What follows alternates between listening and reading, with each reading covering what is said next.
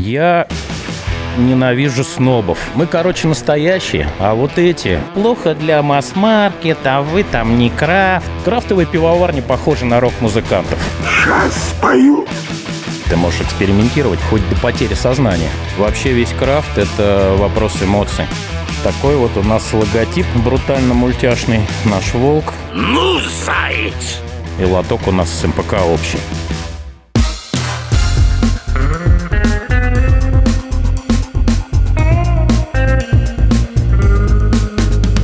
Два пива, пожалуйста.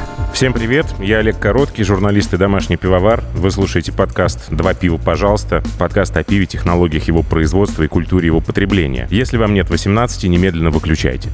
Два пива, пожалуйста. Спонсор второго сезона компания Zip Service. Она импортирует в Россию сырье для пивоварения и строит завод европейского бренда Ziptec под ключ. А герой этого выпуска – Алексей Аксель, директор Волковской пивоварни и первый президент в истории нашего подкаста, я надеюсь, не последний, президент Ассоциации крафтовых пивоварен Крафт Депо. Привет, Алексей. Привет. Сидим в баре на армии. Устроили тут вообще? Люди на цыпочках ходят вокруг. Кошмар какой-то. А, Алексей, у Волковской пивоварни, вот на мой взгляд, очень крутой бренд. И это я говорю не потому, что я хочу понравиться, а потому что он мне действительно очень нравится. И очень классный маскот. Расскажи, пожалуйста, как он появился, как ты относишься к тому, что этот бренд, по сути, объединяет два разных производства. Большую Волковскую и Волковскую на армии. И, судя по отзывам, потребители тоже чувствуют разницу? Или это самовнушение? Ну, все началось э, в 2015 году, когда Волковская пивоварня, собственно, и появилась. Много всяких легенд, что она называется Волковская, потому что деревня Волк Волкова. Волковское шоссе. Волковское шоссе и так далее. Такой вот у нас логотип брутально мультяшный. Наш волк одновременно и крафтовый, и ремесленный, и в то же время творческий, запоминающийся, который э, видно издалека, который люди принимают очень хорошо. А сам проект Волковская, он един на самом деле просто состоит из э, нескольких частей, которые взаимодействуют с друг другом и работают в синергии с друг другом. Это проект регулярной Волковской, это больше индустриальный проект. То пиво, которое появилось первым и начало разливаться на мощностях московской пивоваренной компании, и которое имеет э, самую широкую дистрибьюцию во всех каналах продаж, и в современной рознице, и в традиционной рознице. Можно встретить практически во всех, наверное, федеральных сетях, во всех регионах России. До всем известных событий еще и в 50 странах мира присутствовала Волковская. Сейчас, естественно, и логистика, и экономические отношения со странами некоторыми затруднены, но надеюсь, что все это восстановится, потому что и за рубежом Волковская уже тоже является известным брендом. Ну, естественно, практически э, на всем постсоветском пространстве также продавалась Волковская. И, конечно, широкая представленность в сегменте сегменте хорика, тоже абсолютно во всех регионах страны и во многих зарубежных странах. Если говорить о индустриальном производстве, которое многие бергики брезгливо называют масс-маркет. И такая фраза столетия, посткрафтовой революционной, наверное, времени. Неплохо для масс-маркета. Можно вот прочитать часто в социальной сети Антапт. Неплохо для масс-маркета. Но также у Волковской есть несколько проектов, две собственные площадки производственные. Одна находится в Москве, бизнес-квартале Арма. Это уникальная, наверное, площадка для Москвы, поскольку это брюпа, пивоварня со своим баром,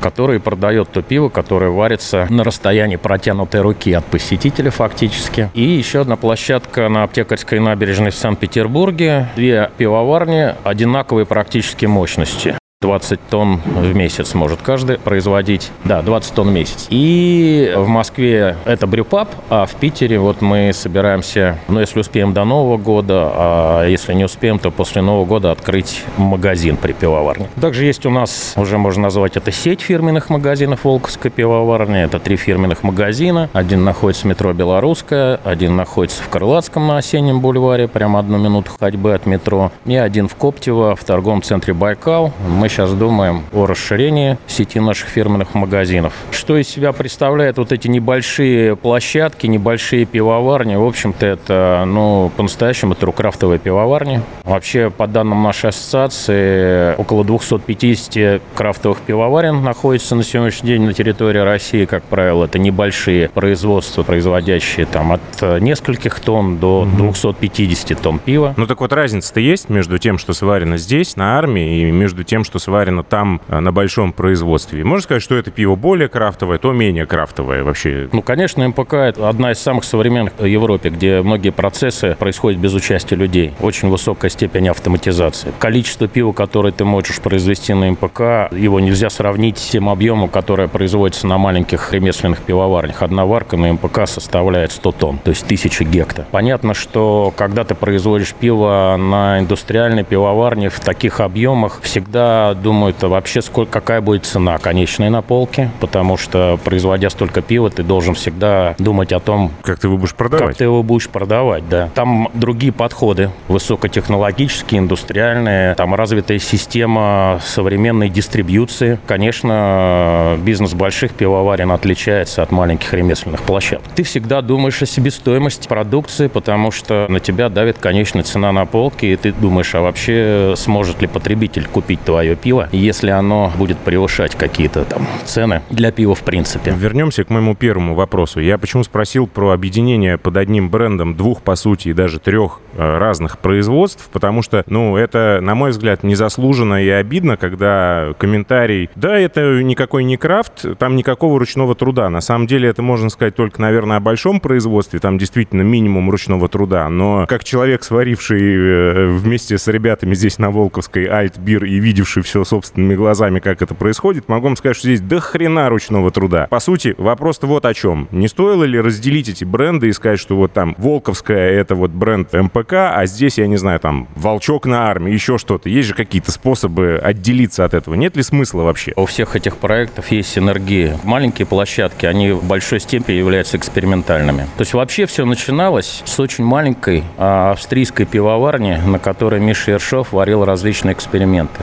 А это до сих пор пивоварня существует, и она также является Волковской пивоварней, и она нон-стоп работает угу. а, с различными экспериментами, которые мы делаем. Это пивоварня с 70-литровым варочным порядком и с 12-100-литровыми ЦКТ. Дорогая автоматизированная австрийская пивоварня. Ценность ее в том, что без э, какого-либо ущерба для экспериментов, то есть одно дело ты две тонны сварил, и потом у тебя не получилось, и ты вылил это в канализацию. Другое дело, у тебя есть возможность произвести 100 литров пива. Ты можешь экспериментировать хоть до потери сознания. С этого все началось. Но индустриальный проект, он был первым. Потом, собственно говоря, Волковская приобрело те площадки, которые на сегодняшний день являются небольшими по-настоящему крафтовым пиварням, где ты правильно сказал, все делается вручную. Но работает это в синергии, потому что на этих площадках ты можешь создать продукт в небольшом объеме, оттестировать его на потребителе, понять, что имеет ли он коммерческое продолжение для большого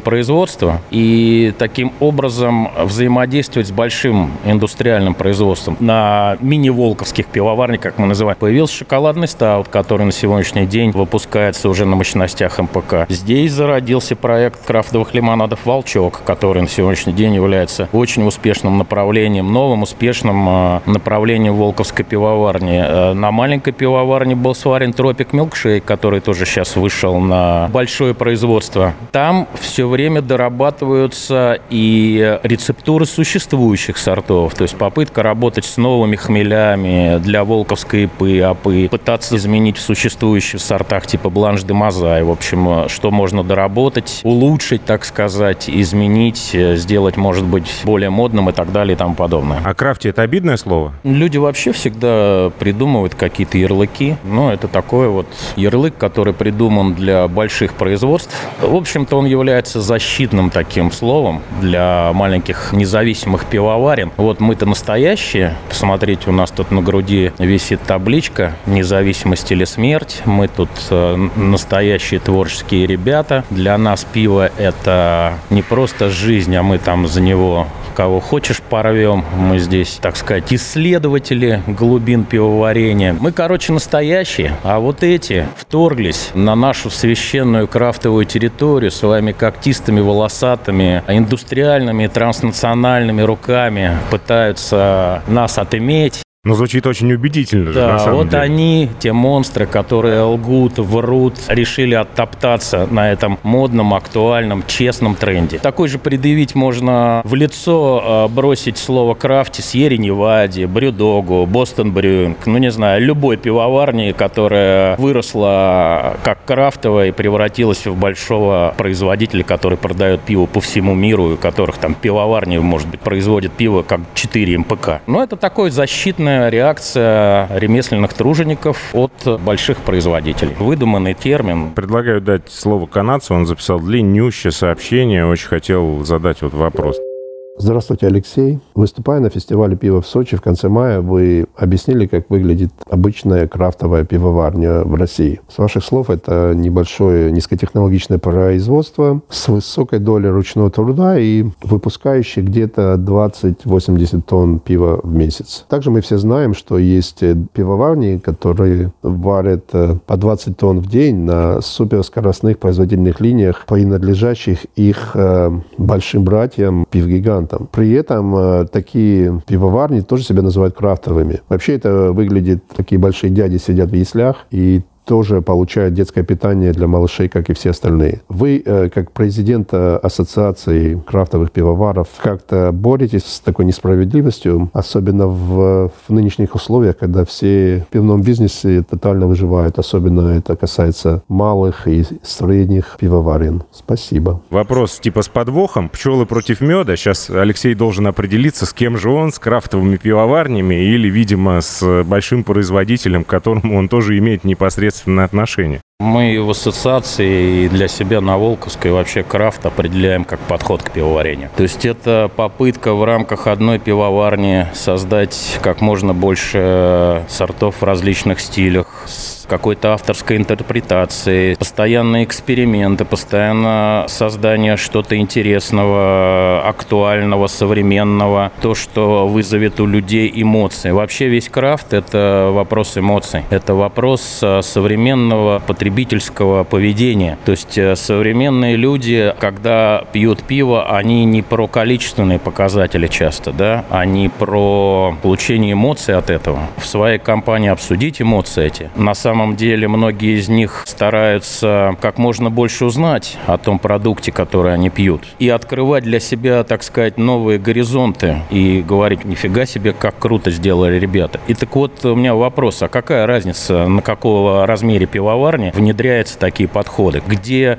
пивовар является не человеком, который в рамках каких-то находится постоянно четко определенных руководством должностных обязанностей, шаг влево, шаг вправо. Наоборот, он является генератором идеи, он является публичным человеком. Во-первых, крафтовые пивовары, в отличие от больших индустриальных площадок, ну, они люди публичные, всех знают, они очень хорошо общаются со своим потребителем. Потребитель стремится вообще знать, кто сварил это пиво. Это по-настоящему почитаемые, популярные в своей среде люди. А почему они стали популярны? Ну, потому что они топят за то, что я сказал. Они хотят развиваться. На самом деле крафт – это вообще, я считаю, еще и про ответственное потребление. То есть это не количественные показатели, это я хочу получать удовольствие от продукта, я хочу знать об этом продукте, я хочу знать, кто его сварил, и я хочу поделиться своими эмоциями, своими впечатлениями с такими же окружающими меня людьми, которые также любят пиво и готовы со мной его пить и обсуждать. Поэтому я считаю, что это подход к пивоварению, связанный с творчеством, где у людей, которые создают пиво, пивоваров и технологов, есть очень много свободы, которые зачастую люди, у которых есть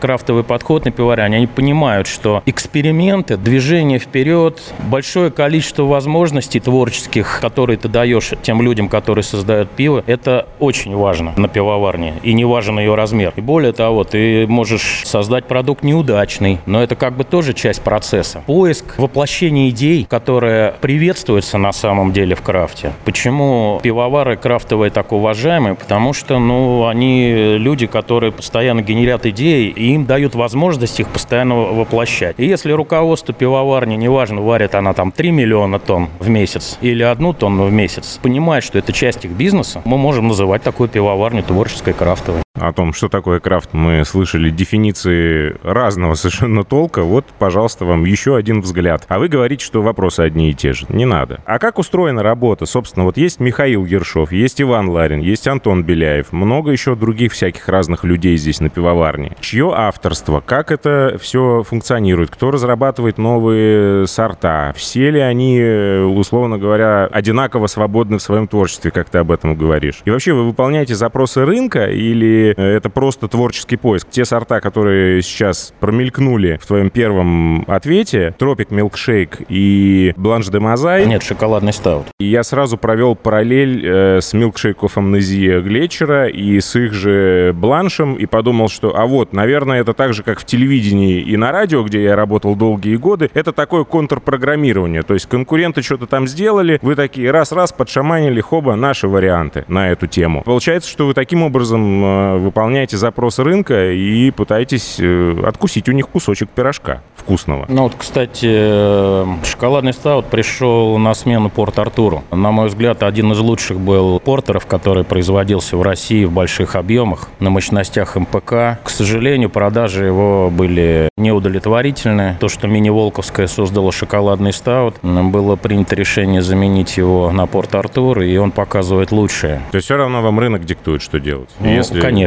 конечно. Не идет, ну... Нет, ну на самом деле что-то приходит на замену пиву, которое либо плохо продается, либо стало плохо продаваться. Существуют какие-то новые тренды и тенденции, в том числе и в пиве. Взлет вкусового и фруктового пива там в России за последнее время. Да? То есть многие пивоварни работают с фруктовыми вкусами, и с этим активно работают небольшие производители, но и транснациональные компании, и средние производители. Все сейчас стараются производить пиво с различными вкусами. Вот это пример, когда ты все время ищешь что-то новое. Как это происходит? У вас есть какая-то там, я не знаю, планерка ежемесячная, куда там приезжает Миша, приезжают э, все остальные пивовары. Вы собираетесь, садитесь в кружок, там, я не знаю, говорите, что вот там есть задача, запрос рынка сделать то-то, или как это выглядит. Или наоборот, кто-то приходит, говорит, парни, у меня есть идея, давайте вот это вот сейчас сделаем, это будет бомба. Ну, у нас все происходит следующим образом, да, все коллегиально. Миша Ершов – это все-таки главный пивовар московской пивоваренной компании, у него очень большие задачи. Он не так активно на сегодняшний день участвует в проекте Волковской, я имею в виду мини-Волковская, ну, просто мы находимся на разных площадках, и у него очень много работы. Мы продолжаем общаться, обсуждать и создавать какие-то вместе сорта. Мы здесь на мини-Волковской сварили с кориандром и имбирьем новый сорт. Непосредственно он создавал рецептуру, и он присутствовал на варке, лимитированный в объемах 2 тонны сорт, который мы продали, и больше его не варим. Но существует такой человек, как Алексей Аксель, руководитель проекта, генеральный директор, который в пивном бизнесе вообще очень давно. Я с 97 -го года занимаюсь пивом и, в общем-то, всегда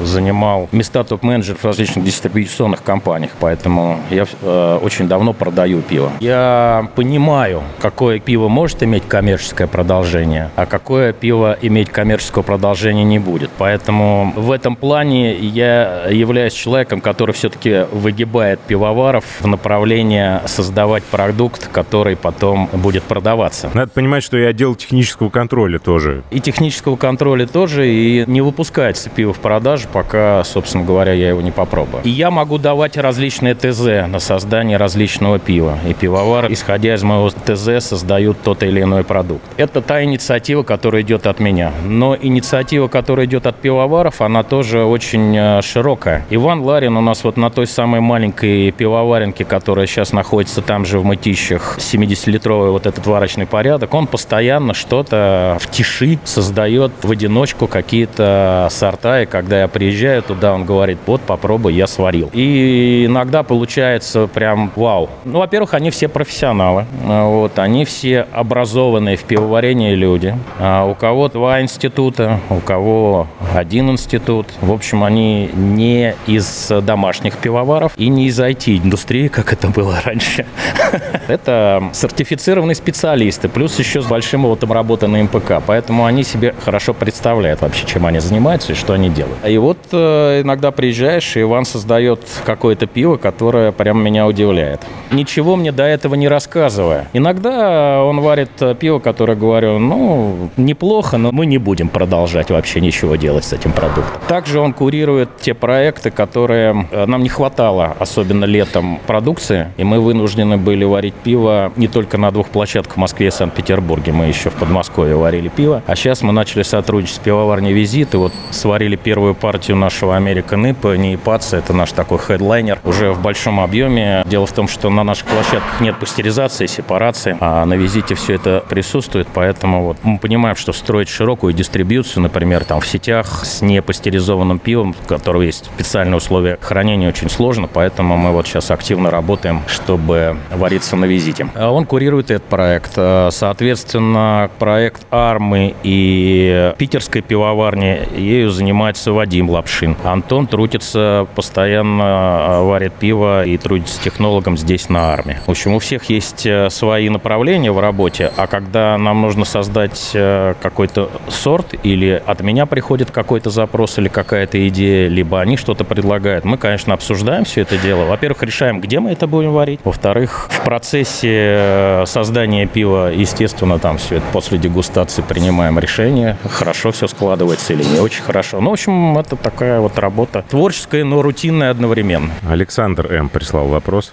Здравствуйте, Алексей. Подскажите, пожалуйста, когда ждать томатный гоз, имперский стаут на полках магнитов, пятерок и прочих сетевых магазинов? Ну, для того, чтобы он появился в магнитах и в пятерках, это, конечно, нужны мощности МПК. У нас, если вы помните, был такой опыт сотрудничества с пивоварней Craft Brew Riot, с Юрием Катуниным. На мощностях МПК выпускали превосходный русский имперский стаут Раскольников. Он был переоценен для выпуска в больших масштабах. Ниша потребителя, который который покупает русский имперский стаут в сетях, очень узкая, очень небольшая. Это пиво на самом деле и дорогое в производстве, и там большой акциз, потому что да, 10 высокий, градусов да. алкоголя. Продажи были слабые. В общем, этот проект был закрыт. Поэтому, наверное, о выводе русского имперского стаута на полке федеральных сетей мы к этому вопросу пока не возвращаемся. Томатный газе мы рассматриваем как перспективный сорт. Вообще, в принципе, мы считаем, считаем, что спасибо господину Сальникову, что он создал в России этот сорт. Вот, и сейчас практически все крафтовые пивоварни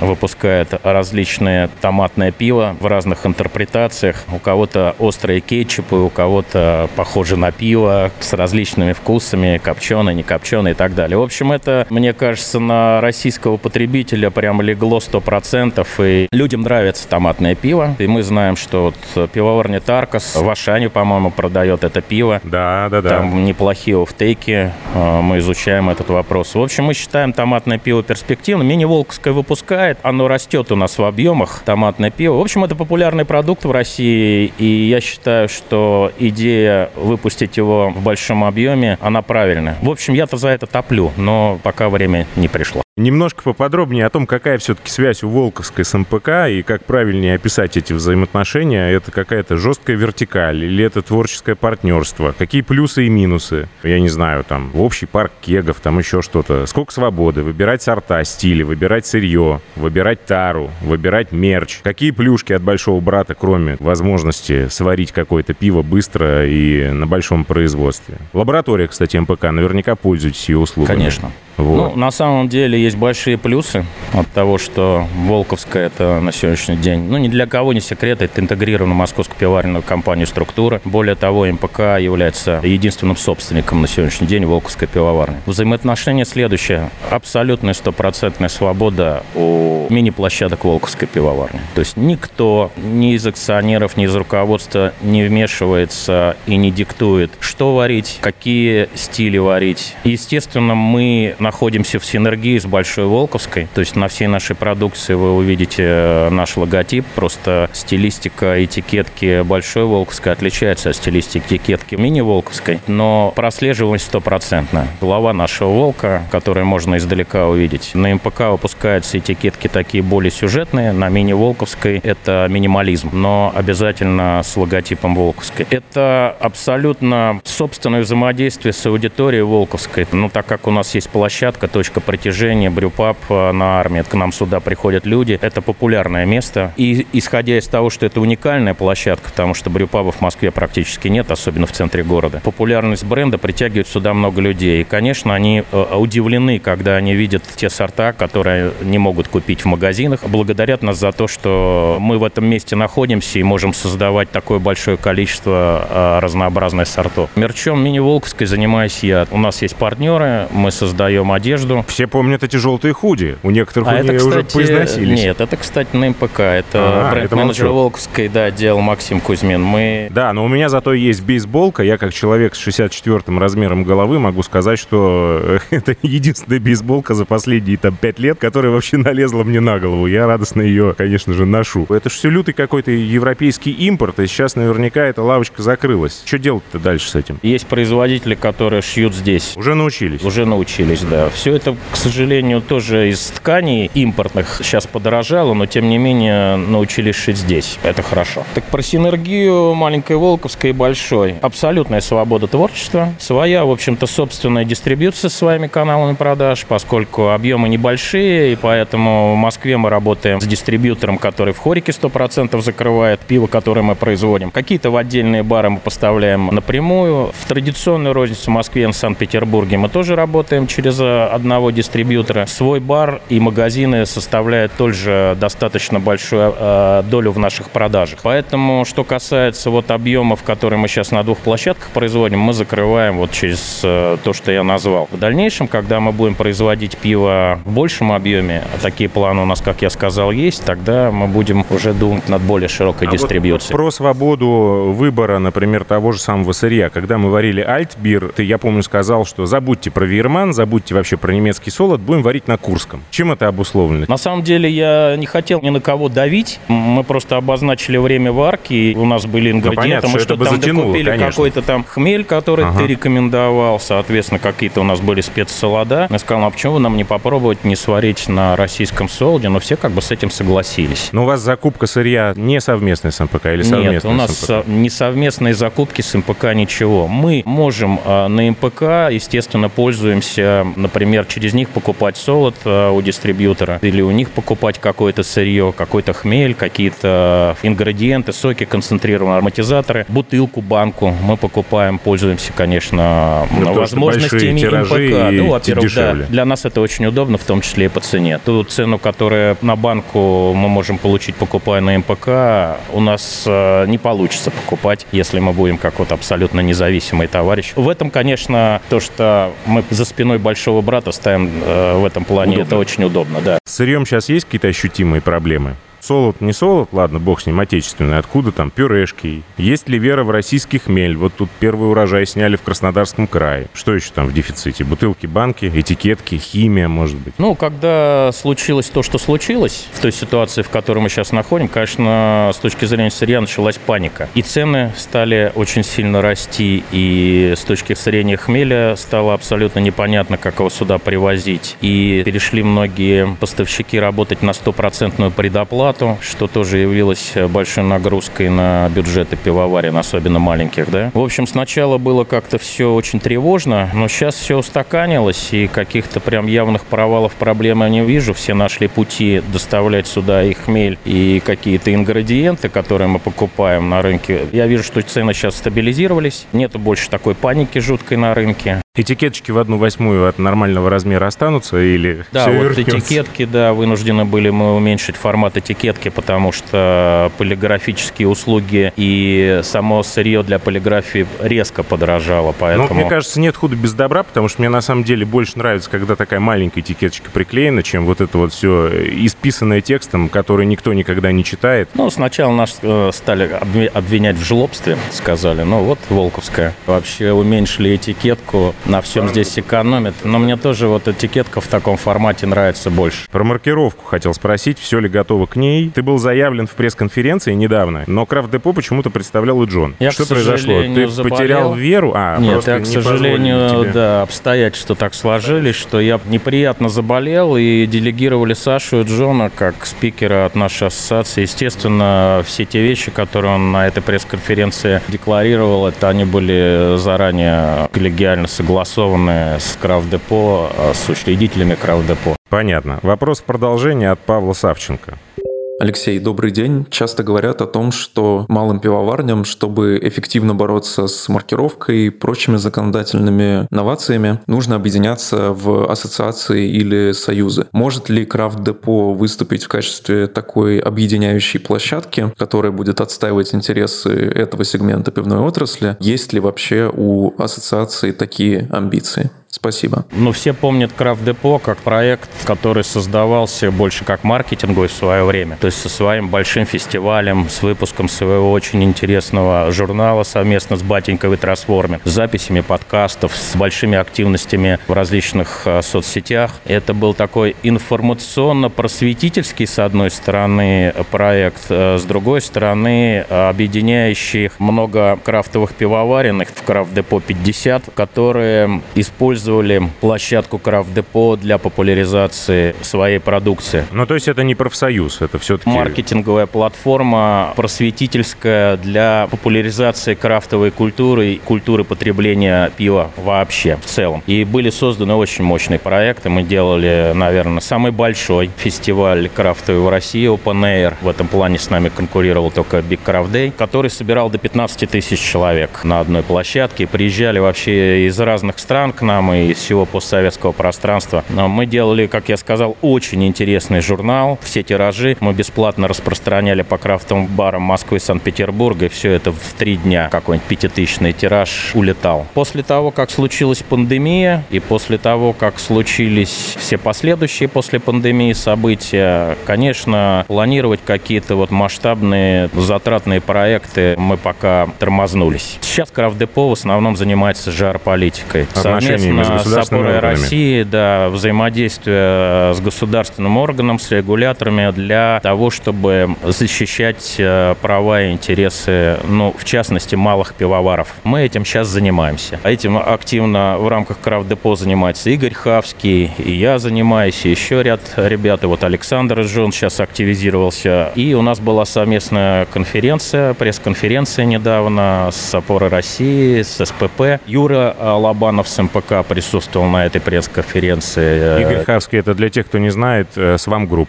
Да, директор Очакова был на этой пресс-конференции. В общем, мы журналистам объясняли, что предстоящая маркировка, она, конечно, не своевременна и э, нанесет вред пивоваренной отрасли. Могу судить по площадке Волковской на армии. Очень ограниченная с точки зрения самого пространства пивоварня. Нету свободного места, нет возможности куда-то воткнуть дополнительное оборудование. Очень маленькая, короткая линия по розлива банки, полуавтоматическая, полуручная линия для розлива в бутылку. То есть никакие устройства по маркировке, соответственно, интегрировать невозможно на эту площадку. Практически у всех небольших пивоварен такая же ситуация. Поэтому все это однозначно перейдет в ручной режим, если маркировка будет введена. Что это для нас обозначает? Вот мы разлили 2000 банок в день какого-то пива. Мне нужно каждую эту банку промаркировать, сгенерировать вот этот код, сканер нанесет этот код на стикер, и этот стикер вручную нужно будет наклеить на каждую банку. То есть, если я посажу человека-робота, который без перерыва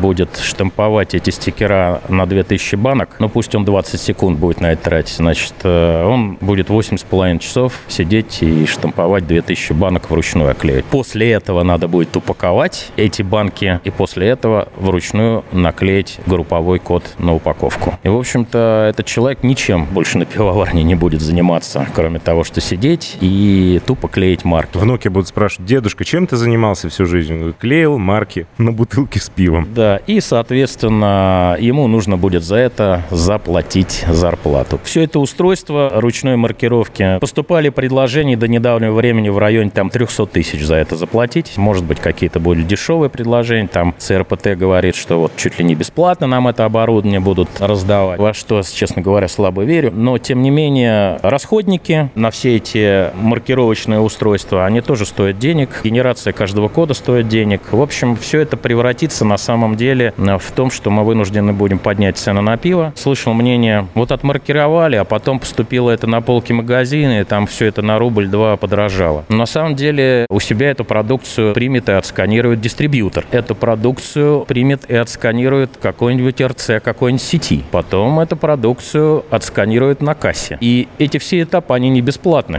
на самом деле. И выльется это, я думаю, не в рубль-два для потребителя, а рублей 10-15. И учитывая ситуацию экономическую, да, падение потребительского спроса, доходов населения и так далее и тому подобное, когда на каких-то товарах первой необходимости многие люди вынуждены экономить, все это не своевременно, абсолютно в рамках той ситуации, в которой мы находимся. Но если вы сейчас захотите возразить, что пиво это не товар первой необходимости, такая же участь постигла и молочную продукцию. И люди, которые покупают молоко в супермаркетах, тоже прекрасно знают, что на кассе самообслуживания надо сканировать теперь еще и марочку. И скоро так будет со всей, видимо, пищевкой, там типа газировка тоже, вот она, бутылка, и здесь марка на крышке. Одним из основных аргументов э, тех людей, которые топят до маркировки, смотрите, как классно все и по воде, и по шинам, и по лекарствам, по сигаретам, и по шубам произошло. Смотрите, как Шубы здорово. вообще были первые, Мне да. хочется им сказать, ребята, а вообще была ли система эгоист у всего того, что вы перечисляете? Вот пиво отличается от всего этого тем, что уже есть система, контролирующая оборот пива на территории Российской Федерации. Она на самом деле на сегодняшний день признана эффективной. Там бывают какие-то свои технические сбои, да, иногда. Я представляю, какие будут технические сбои, когда все это заработает маркировка вместе с эгоист одновременно. Эта система работала, она всех устраивала. И зачем вводить параллельную регулировку пива, сейчас никто не понимает. Вот Саша и Джон на пресс-конференции сказал следующее. Существует государственная автоинспекция, которая регулирует движение на дорогах. И вдруг появляется честная автоинспекция, которая говорит, мы будем параллельно с государственной автоинспекцией регулировать движение на дорогах. Мы тут эксперимент провели в городе Урюпинске. Прекратили все нарушать правила дорожного движения, пьяными садиться за руль, ездить на угнанных машинах, пешеходы правильно переходят дорогу в положенные места, водители все вежливые, нарушение прекратилось, поэтому мы считаем целесообразным работу честной автоинспекции параллельно с государственной. Но для того, чтобы у вас был полный порядок на дорогах, а при нашем появлении мы вам его гарантируем, 50 рублей за каждый выезд на своей машине нам ежедневно платить. Ну да, ну да, ну да. Так, про ассоциацию Крафт Депо еще один вопрос. На сайте есть такой призыв, типа «вступайте». И вот это вот «вступайте», оно кому адресовано? Кто может вступить, на каких условиях? Есть ли какие-то там, я не знаю, членские взносы? И какая дальше свистопляска начнется, если нажать эту волшебную кнопку? Членских взносов в ассоциацию нет. Мы понимаем прекрасно, что сейчас э, сложное время. Каким-то производителям и людям из отрасли, особенно работающим в каком действительно формате мини-пивоварни, небольшого производства, иногда очень сложно платить некий членский взнос. Поэтому вы можете в крафт-депо просто вступать сейчас свободно на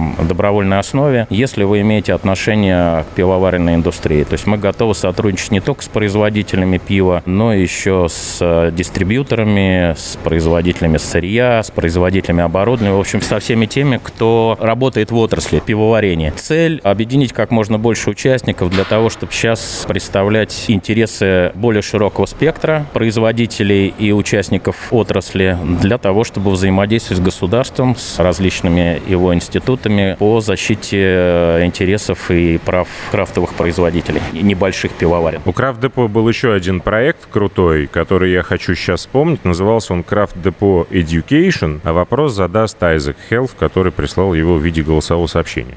Добрый день, Алексей. Скажите по поводу Craft Depot Education. Существуют какие-то, может быть, планы возобновления этого проекта? Или все-таки он канул в лету? Может быть, какие-то альтернативные варианты? э, Допустим, создание какого-то аналога Цицерон, ну, отечественного? Или это, может быть, какие-то вариации на тему BGCP? Что-то, ну, в данном случае будет от Craft Depot в ближайшее время или в обозримом будущем? Вы знаете, я очень надеюсь и верю, что наступят времена, когда мы вернемся вернемся ко всем нашим, в том числе и обучающим проектам, таким, каким было Craft Depot Education. Мы привлекали для создания этого проекта Мишу Пахалова, который как раз является человеком со степенью Цицерон, по-моему, самый высший. И онлайн был проект, делали мероприятия. Например, бренд-амбассадор Анкар как раз приезжал в Москву, и в рамках Craft Depot Education мы организовывали встречу с ним. В общем, надеюсь, что мы восстановим и фестиваль, и журнал, и Craft Depot Education, и еще много-много тех проектов, которые Craft Depot успешно воплотила в жизни, которые до сих пор помнят на самом деле участники рынка и просто потребители. Ну вот, нам очень хочется, просто, мне кажется, надо пережить. Я предлагаю немножко почитать из тапка отзывы. Можно? Сладко, химозно, без хмеля. В сок забыли добавить пиво. В альтбирах не силен, но я пил до пельштики. Так вот, это не до пельштики. Забство 0,45. По традиции снимаем очко. А альт прям удался. Хороший альт, прям очень. Я бы от немецкого не отличил. Прям пахнуло дюселем. Лисичкой или шумахером поставил бы пятерку, но за 0,45 снижу. Мытищинский альтштадт. Такая история. Ну, во-первых, про Мытищинский альтштадт непонятно, потому что Арма и Мытищи — это две разные локации и два разных производства. И вот человек, который не хочет разбираться, ему просто написать Мытищинский альтштадт. Вот надо ли обижаться и надо ли как-то объяснять людям, что вы все поняли не так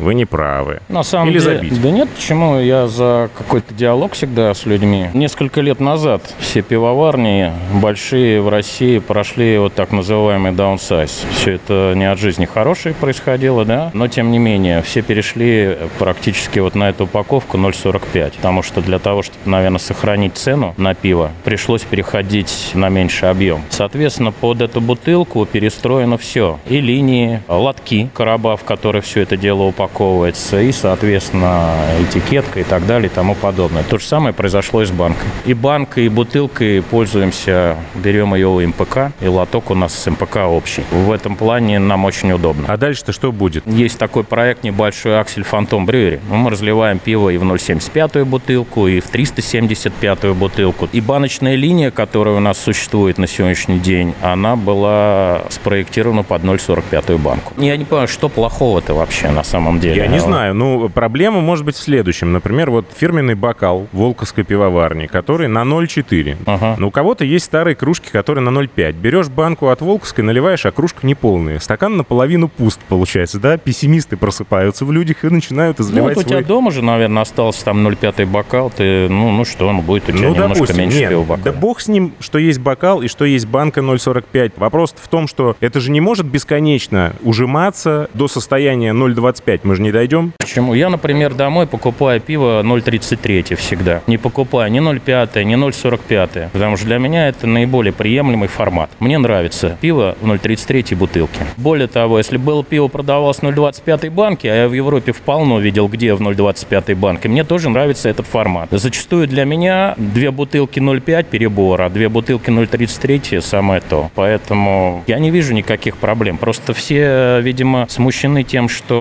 перешли-то, уменьшили объем, а цена осталась э, прежней. Да, да. Ну, на самом деле, это же для того и сделано, чтобы не поднимать цену. Я недавно видел э, на полке около рабочего места одного бренд-менеджера корона в формате 0,2. А какое это отношение к пиву имеет, извините? Пиво Корона? Ну, не знаю, можно об этом спорить. Мне очень нравится пиво Корона. И, кстати, в соседнем со мной магазине я теперь могу купить голландский Гролш, английский Миллер. а, Заработал параллельный импорт. Конечно. а, Прекрасно. Гиннес а, баночный, кстати, тоже 0,4, но что-то никто не орет там вообще, а что вы, негодяи, сделали? Почему вы разлили Гиннес в 0,4 формат? Хайникен голландский, простите, вот. Интересно, была волна возмущения, когда из пинты сделали 0,5? Ну, я не вижу вообще никаких вот э, трагедий, чтобы вот, например, такие эпитеты применять, ну, там, запикать меня можешь про б***ский формат. Ну, что это такое? Что за трагедия такая в жизни вообще, что Ну, человек купи там... две, да? Ну, я не Если понимаю, мало. столько эмоций вообще, ну, из-за какой-то ерунды. Окей, как живется бару на армии сейчас в этих условиях? И условия здесь не только постпандемийные, но еще и закрытое метро чертово. Как вот вообще это переносите? И что сильнее, кстати, ударило по бару, пандемия или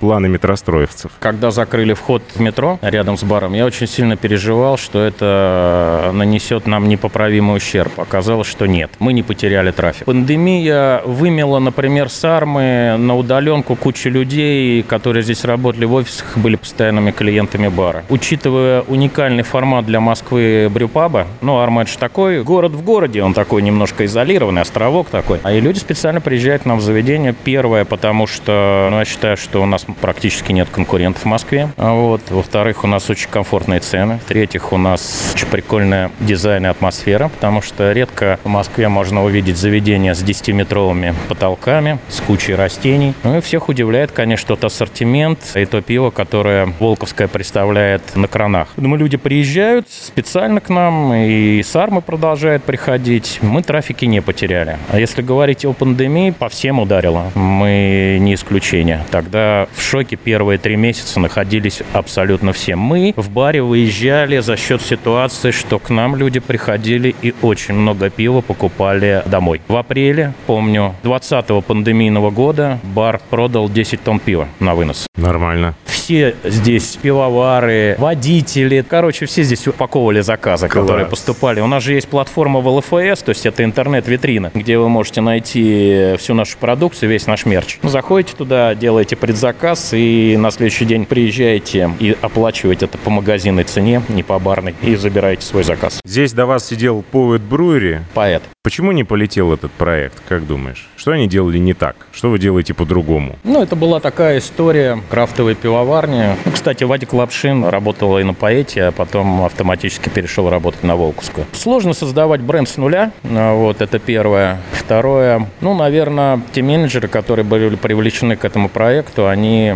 не очень себе, наверное, хорошо представляли, что с этим совсем делать, честно говоря. Ну, наверное, вот поэтому, но тем не менее, как заведение при пивоварне, поэт тоже был довольно популярным местом и с огромными 10-метровыми стеллажами с книгами многие до сих пор вспоминают и говорят, а что вы здесь каких-то растений понатыкали? Вот раньше книжки были, как здорово, А вот это было замечательно. Ну, в общем, проект не пошел в силу ряда причин, и Волковская просто приобрела это место. Константин Михайлов хочет спросить. Примерно месяц назад в канале, если не ошибаюсь, Бизнес FM или каком-то таком, короче, не пивном канале, я прочитал, что у Волковской пивоварни открылся бар в Санкт-Петербурге. И вот я месяц уже гуглю, и Google мне говорит, пошел куда-нибудь в Москву, например.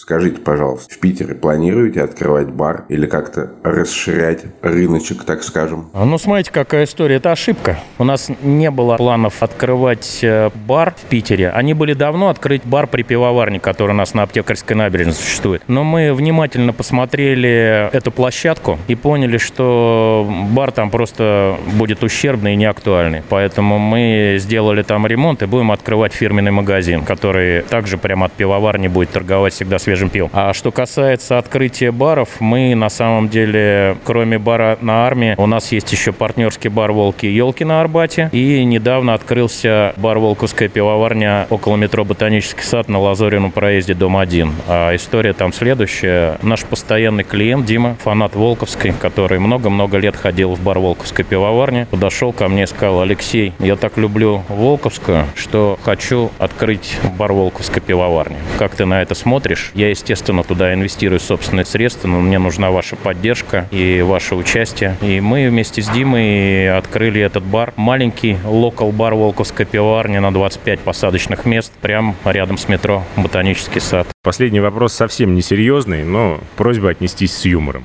Добрый день. Вопросик у меня короткий. Когда от вас ждать коллаборацию с Денисом Волковым? Ты вообще знаешь, кто такой Денис Волков? Денис Волков — это домашний пивовар, очень технологичный парень. Мгм. Когда у меня был подкаст с Денисом Волковым, его спрашивали, Денис, когда вы планируете стать директором Волковской пивоварни? Видишь, Мгм. тебя спрашивают, «А когда вы планируете коллаборацию с Денисом Волковым? Не знаю, как на это ответить, но как-то ответить нужно. Теперь я просто боюсь Дениса Волкова, который сделал с нами коллаборацию и стать директором Волковской пивоварни. Ну, На самом деле я бы э, рад был познакомиться с Денисом, обсудить. Мы всегда открыты к любому партнерству, к любому творчеству и коллабам. На самом деле мы варили не так уж и много коллабораций, но э, можем похвалиться коллаборацией с Knightberg ом, и с Савицким, и Олегом Коротким, и с Беру Выходной, и с Jopen ом голландским. А что они дают, эти коллабы? Они только проще пиво продавать или что-то еще? Я не знаю, на уровне идей, ведь таких высокопрофессиональных людей вряд ли чем-то можно удивить. Для меня это jam session, как для музыкантов. Вот так я сравнил. Когда выходят на сцену люди.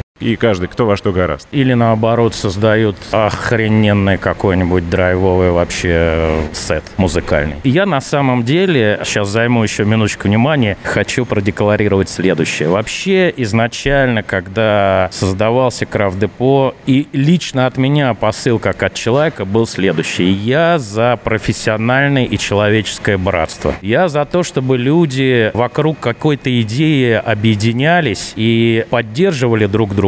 Я ненавижу снобов. Ну, ненавижу, хорошо, не буду употреблять. Мне не нравятся снобы. Мне не нравятся люди, которые вешают ярлыки. Мне не нравятся люди, которые завидуют друг другу и за спиной друг друга говорят какие-то всякую ерунду. Хотя все, в принципе, преследуют определенную цель. Я понимаю, есть коммерческие интересы, но есть интересы, связанные с трендом, с культурой. На самом деле, крафтовым пивоварам удалось создать целый пласт культуры. Это и социальные сети, это и фестивали, это и коллаборации, это и дегустация, это огромное количество доброжелательных людей, которые делились опытом и общались со своим потребителем без всяких вообще снобизма, а наоборот, как это было в пандемию. Помнишь, все пивовары варили пиво по рецепту одной пивоварни, и все это подхватили и сварили пиво по этой рецептуре. И это было братство, это была поддержка, это было в трудные времена поддержка как пивовара, так и потребителя. Я вот за такие вещи на самом деле, а не за то, что плохо для масс-маркета, а вы там не крафт, а вы там крафт, а я с тобой на одной лужайке не сяду, а кто ты такой, да я первый IPA в этом мире сварил, а тебя я не знаю, знать не буду никогда. Кстати, это не важно, да, кто первый? Какая разница, кто что первый сварил? Какая разница, по большому Но счету? мы же ну, говорим, сварил, томатка, спасибо Сальникову. IPA, кому спасибо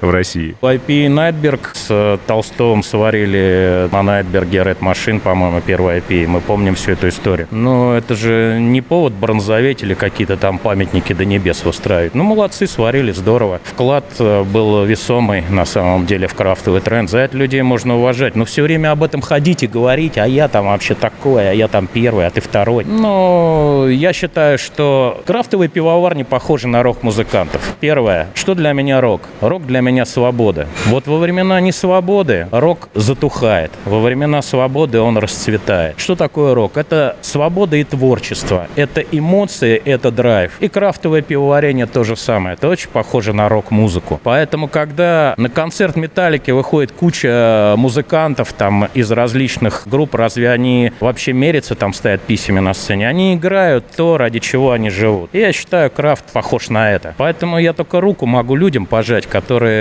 вообще варят пиво, и господин Волков с удовольствием сварим с ним пиво. Отлично. В прошлом выпуске я сосватал господина Волкова отвезти пиво на дрожжах Осло Квей к Татьяне Викторовне Милединой на дегустацию, которая не поверила, что получилось лагерный профиль создать на температуре 37 градусов. В этот раз я договорил, Денис, с тебя как минимум пинта пива. Спонсор второго сезона компания Zip Service. Она импортирует в Россию сырье для пивоварения и строит завод европейского бренда Zip Tech под ключ. Спасибо им огромное за поддержку. А герой этого выпуска Алексей Аксель, директор Волковской пивоварни и президент Ассоциации крафтовых пивоварен Крафт Депо. Спасибо тебе огромное за то, что нашел время. Было офигенно интересно. Я надеюсь, не только мне. Олег, спасибо тебе и спасибо огромное всем слушателям и участникам сегодняшнего подкаста. Всем привет. Всем мира и добра.